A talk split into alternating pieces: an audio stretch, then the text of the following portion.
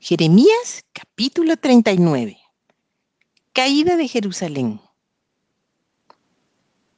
En el noveno año de Sedequías, rey de Judá, en el mes décimo, vino Nabucodonosor, rey de Babilonia, con todo su ejército contra Jerusalén y la sitiaron.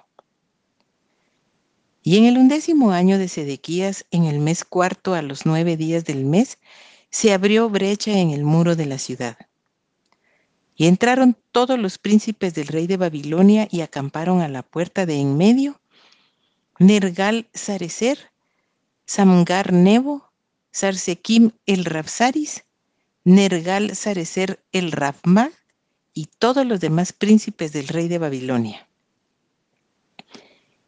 Y viéndolo Sedequías, rey de Judá, y todos los hombres de guerra, huyeron y salieron de noche de la ciudad por el camino del huerto del rey, por la puerta entre los dos muros, y salió el rey por el camino del Arabá. Pero el ejército de los caldeos lo siguió y alcanzaron a Sedequías en los llanos de Jericó, y le tomaron y le hicieron subir a Ribla en tierra de Amat, donde estaba Nabucodonosor, rey de Babilonia, y le sentenció. Y degolló el rey de Babilonia a los hijos de Sedequías en presencia de éste en Ribla, haciendo asimismo degollar el rey de Babilonia a todos los nobles de Judá. Y sacó los ojos del rey Sedequías y le aprisionó con grillos para llevarle a Babilonia.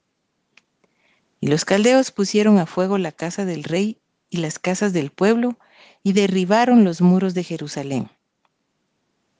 Y al resto del pueblo que había quedado en la ciudad y a los que se habían adherido a él, con todo el resto del pueblo que había quedado, Nabuzaradán, capitán de la guardia, los transportó a Babilonia.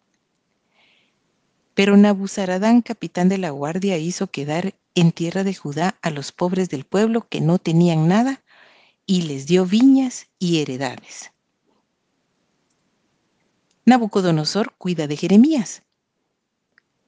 Y Nabucodonosor había ordenado a Nabuzaradán, capitán de la guardia, acerca de Jeremías, diciendo, Tómale y vela por él, y no le hagas mal alguno, sino que harás con él como él te dijere. Envió por tanto Nabuzaradán, capitán de la guardia, y Nabuzazbán el Rapsaris, Nergal Sarecer el Rafmag y todos los príncipes del rey de Babilonia. Enviaron entonces y tomaron a Jeremías del patio de la cárcel y lo entregaron a Gedalías, hijo de Aicam, hijo de Safán, para que lo sacase a casa y vivió entre el pueblo. Dios promete librar a Ebed Melech. Y había venido palabra de Jehová a Jeremías estando preso en el patio de la cárcel diciendo, Ve y habla a Ebed Melech etíope diciendo, Así ha dicho Jehová de los ejércitos, Dios de Israel.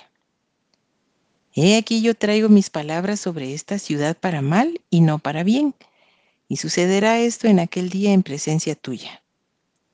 Pero en aquel día yo te libraré, dice Jehová, y no serás entregado en manos de aquellos a quienes tú temes.